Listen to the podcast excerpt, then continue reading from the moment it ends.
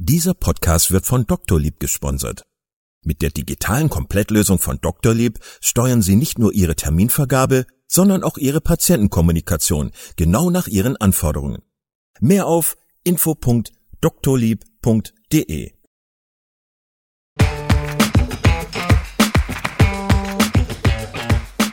Herzlich willkommen bei Klinisch Relevant, deinem Wissenspartner für das Gesundheitswesen. Dreimal pro Woche, nämlich Dienstags, Donnerstags und Samstags, versorgen wir dich mit unserem Podcast und bringen dir Fachwissen in deine klinische Praxis. Weitere Informationen und Angebote findest du auf unserer Webseite www.klinisch-relevant.de. Viel Spaß beim Zuhören. Heute mit Andreas Sieger zum Thema Wie bewerbe ich mich richtig? Herzlich willkommen im Klinisch Relevant Podcast. Ich ähm, bin heute zu Gast bei Andreas Sieker in Berlin bei Higher Doctor.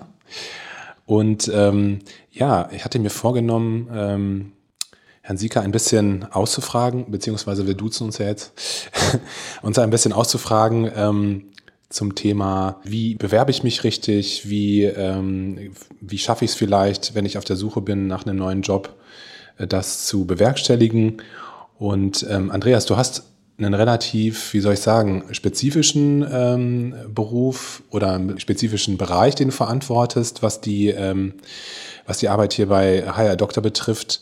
Und zwar machst du so Executive äh, Search sozusagen. Du musst dir einmal kurz dich vorstellen und du müsstest einmal erklären, was das bedeutet, ähm, also wie dein Arbeitsalltag vielleicht so ein bisschen aussieht. Gerne.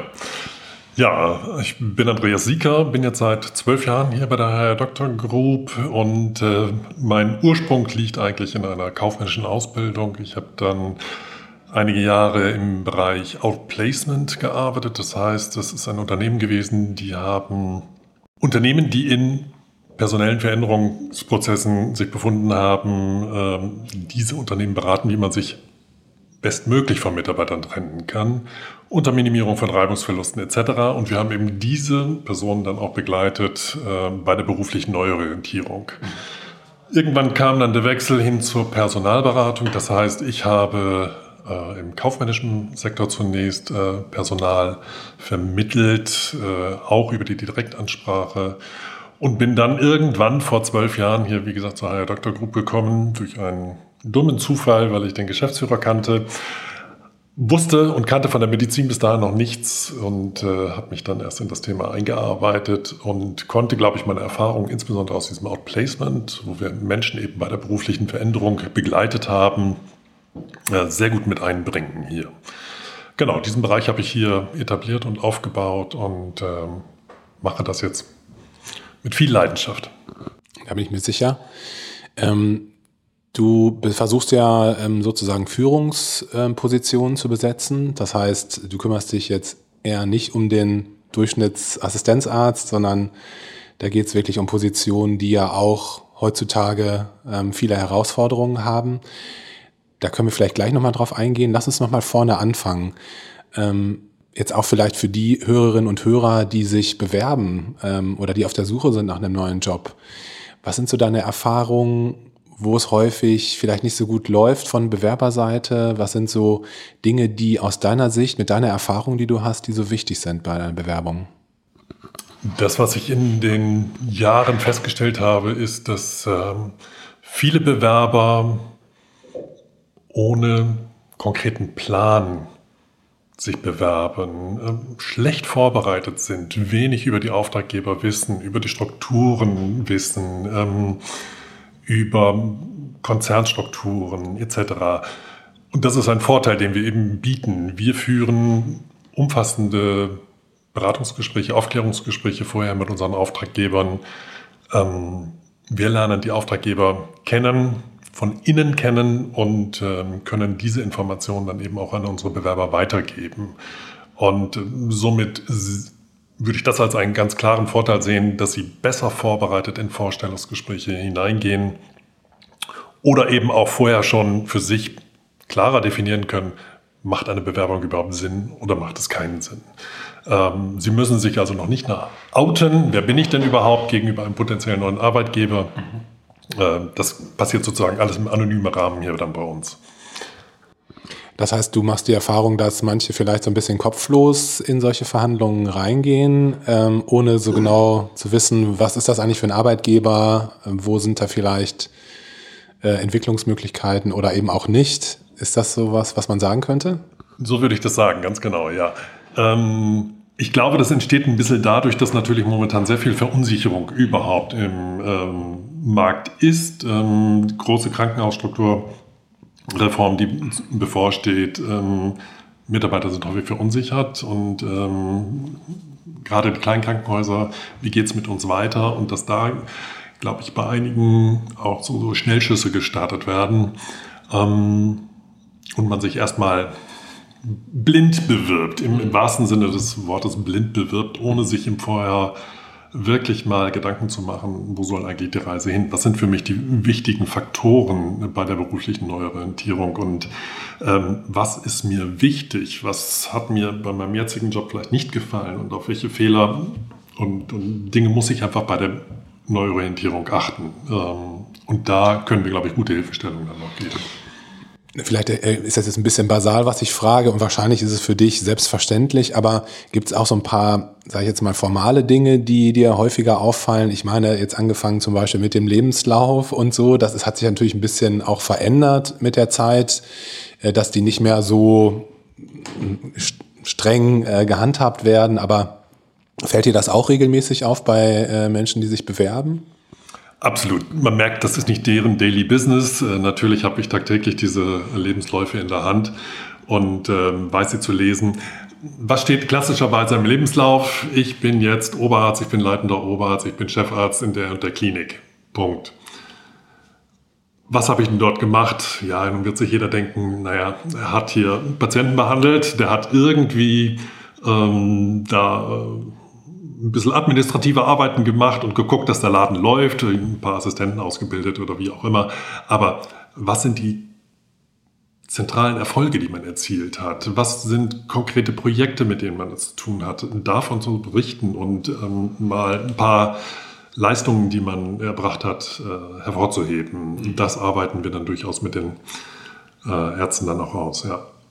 Ja, das kann ich mir vorstellen, dass da häufig nicht so wichtige oder unrelevante Dinge drinstehen. Genau. Da steht dann noch, dass die Mama und der Papa denn beruflich waren und solche Geschichten, wie viele Geschwister man hat, ähm, mhm. bevor dann man endlich zu dem Punkt kommt, äh, was mache ich denn aktuell überhaupt? Was, ich, was mich total interessieren würde, ist ähm, deine Einschätzung was man als Führungskraft in, in der Medizin eigentlich braucht heutzutage für Qualitäten, weil auch da herrschen ja viel, da herrscht viel Unsicherheit, wenn ich das so mitbekomme. Und äh, man hört diese ganzen Horrorgeschichten, die ähm, die äh, Verwaltungen tanzen einem auf der Nase rum von oben und von unten die Assistenten, die fehlen, äh, kein Personal da und so weiter. Man hat das Gefühl, dass Führungskräfte irgendwie alles können müssen. Also von BWL angefangen, äh, medizinisch müssen sie natürlich auch gut sein. Wie beurteilst du das im Moment so? Das ist natürlich etwas, was im grundsätzlichen Medizinstudium eigentlich meines Erachtens schon so ein bisschen mit aufgenommen werden sollte. Äh, Gesundheitsökonomie, aber das fällt natürlich völlig hinten runter. Äh, bei der sechsjährigen äh, Studium anschließend geht sofort ähm, in die Praxis und ähm, das sind einfach zentrale Themen, die, die fehlen. Äh, darüber hinaus aber auch das ganze Thema Führung. Ähm, ich glaube, mittlerweile findet so ein Austausch statt. Die Chefs der alten Garde ähm, verschwinden so langsam und ähm, es gibt viel größere Herausforderungen, indem man sagt, man muss heute eine gute Führungskraft sein. Ähm, man muss äh, einen zeitgemäßen Führungsstil haben. Ähm, du musst aber auch, glaube ich, Problemlöser sein. Du musst äh, Mitarbeiterwertschätzung ist, glaube ich, ein ganz, ganz großes Thema, ähm, was viel zu kurz kommt. Ähm, der Tag hat einfach nur zu wenig Stunden, als dass man das da eigentlich alles reinpacken kann. Und ähm, natürlich dieser Spagat zwischen guter Medizin und der Ökonomie, ähm, ja, diesen Spagat muss man irgendwie beherrschen. Das ist, glaube ich, das große Anforderungsprofil heute, ja. Ich finde das spannend, dass du das sagst, dass es eigentlich gar nicht abgebildet wird in unserer Ausbildung und dass es eigentlich ja, dass man es eigentlich gar nicht erwarten kann, äh, dass das funktioniert. Ich meine, es gibt natürlich ein paar schlaue Köpfe, die das sich selber erarbeiten, auch die wirtschaftlichen, äh, wirtschaftlichen Aspekte, aber ja, häufig denke ich mir, man ist so die eierlegende Wollmilchsau als, als Chef manchmal, vor allem in den kleineren Klinikstrukturen. Ne? Ähm, Im Kontrast dazu, du hast es gerade schon angesprochen, so ähm, Wertschätzung von Mitarbeitern, die Generationen von Medizinern, die jetzt so kommen, sind ja ein bisschen anders drauf, wenn ich das so sagen darf. Was sind so deine, äh, deine Beobachtungen, was die sich wünschen für einen Arbeitgeber oder für einen Job? Ähm, also das hört man ja in den, in den Medien auch, äh, dass sich die Generation verändert hat. Spiegelt sich das wieder in den, äh, in deinem, in deiner Realität, wenn du hier Bewerbungen hast? Durchaus, ja. Also das Thema Wertschätzung äh, ist auch da ein ganz, ganz großes Thema, aber vor allem auch das Gefühl, ähm, nicht zum Spielball der Geschäftsführung zu werden, sondern der Wunsch ist immer größer da, gemeinsam mit den Geschäftsführungen in den Krankenhäusern zusammenzuarbeiten, strategische Ziele zu erarbeiten und ähm, nicht nur der Erfüllungsgehilfe der Geschäftsführung zu sein. Ich glaube, das ist ein, ein ganz wesentlicher Punkt und ähm, ja, dass man auf gleichberechtigte Art und Weise da eben auch in den Austausch geht. Und ähm, ich höre häufig gerade in den privat geführten Kliniken, da kommt natürlich der Zahlendruck und ähm, da muss man einfach mehr Ökonom sein, als dass man noch Mediziner sein kann und äh, schafft es nicht mehr für seine Patienten da zu sein. Und diese Balance, die muss gefunden werden, ja. Und ähm, sowas wie, ähm, ja, Gleichgewicht zwischen Familie und Arbeit, äh, wird das auch thematisiert bei dir? Selbstverständlich wird das auch thematisiert, wobei man dazu sagen muss, also jemand, der sich bewusst für eine Karriere entscheidet und sagt, ich möchte Führungspositionen einnehmen, ähm, dem ist auch bewusst, dass Familie in gewissen Weisen oder private Interessen, persönliche Interessen etwas zurückstärken äh, etwas zurückstehen müssen. Ähm, das bleibt gar nicht aus. Ähm, aber gleichwohl ist natürlich auch die Erwartung, äh, dass man jetzt nicht jeden Tag einen Zwölf-Stunden-Tag hat. Ähm, da muss schon eine ausgewogene Balance auch da sein. Ne? ich habe kürzlich einen Artikel gelesen, wo insbesondere äh, Oberärzte befragt worden sind, ob sie überhaupt noch eine Karriere eine weiterführende Karriere überhaupt anstreben. Und äh, jetzt muss ich auch mal kurz auf meine Notizen gucken. Es waren also 14 Prozent der Oberärzte, äh, die nur noch gesagt haben, sie hätten ein ernsthaftes Interesse daran, Chefarzt zu werden. Und das sagt ja schon auch etwas aus, dass man lieber sagt, ich bleibe bei der Medizin, den ganzen verwaltungstechnischen Krams, da möchte ich nichts mit zu tun haben und äh, möchte nach meinen acht Stunden dann eben auch das höre ich, das höre ich dauernd. Ne? Also von Kolleginnen und Kollegen, die äh, im oberärztlichen Bereich tätig sind, dass eigentlich so dieses Ziel, Chefarzt zu werden, dass das eigentlich gar nicht mehr als ähm, erstrebenswert. erstrebenswert gilt. Ne? Und dann, dass man eigentlich nur dieses Gefühl hat, man wird dann sowieso nur von der Geschäftsführung durch, durch die Gegend geschubst. Ob das dann wirklich so ist, weiß ich nicht, aber das ist so ein bisschen der Tenor, den ich mitbekomme. Mhm. Ähm, Ach ja, und zwar Fachkräftemangel ist ja in aller, aller äh, Munde und ähm, wir hatten gerade so ein bisschen über Balance zwischen Familie, Freizeit und Arbeit gesprochen. Ich kann mir vorstellen, es verschiebt sich ja auch ganz viel Richtung weibliche Mitarbeiterin. Ähm, da ist es ja auch so in den Führungspositionen, dass natürlich auch schon mal sowas wie Familie, Kinder bekommen und so weiter, dass das auch eine Rolle spielt. Ähm, Gibt es da mehr Akzeptanz auch bei der Arbeitgeberseite, dass die dann sagen, okay, wenn da jemand ist, der in die Führungsposition möchte, dass, dass man auch berücksichtigt, dass natürlich auch Kinder ähm, ja, betreut werden müssen? Absolut. Ähm, ich habe dazu gerade vor wenigen Wochen ein Gespräch mit einem Geschäftsführer eines ähm, oder ehemaligen Geschäftsführer eines äh, privaten Klinikkonzerns gesprochen.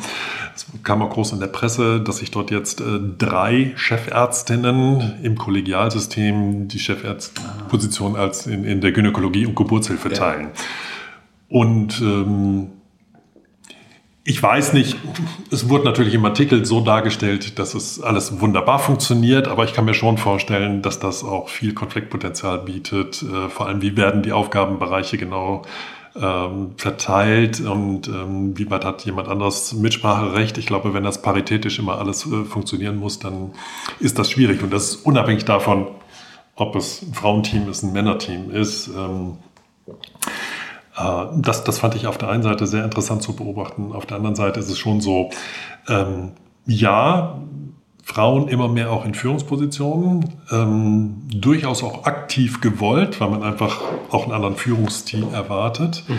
Auf der anderen Seite ist natürlich den Klinikleitungen auch bewusst, ähm, dass da häufig eine Familie im Hintergrund steht. Wie macht man das?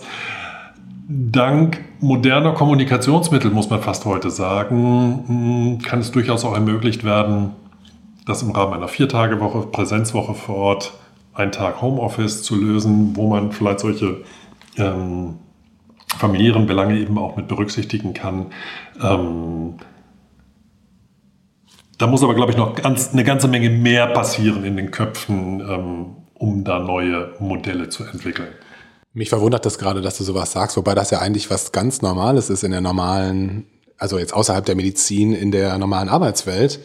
Ähm, aber klar, du, ich glaube, so hat das noch keinen richtigen Niederschlag gefunden in der Medizin, oder? Nein, hat es nicht. Das hängt zum einen, glaube ich, auch damit zusammen, dass natürlich ein Krankenhaus 24 Hours, ähm, 365 Tage ähm, präsent sein muss. Und ja. ähm, wenn man dann nur einen regulären Job hat, wo morgens das Büro aufgeschlossen wird, abends alle Leute wieder gehen, mag das, glaube ich, sich nochmal ganz anders verhalten.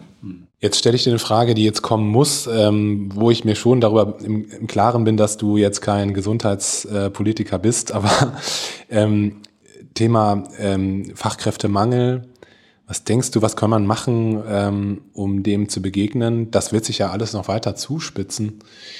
Ähm, ich nehme an, für euch ist das eigentlich eine ganz gute Position jetzt wirtschaftlich betrachtet, aber ähm, was denkst du, wie man dem begegnen kann? Ganz, ganz, ganz schwierige Frage. Ähm, natürlich sind wir irgendwie auf Fachkräfte aus dem Ausland angewiesen.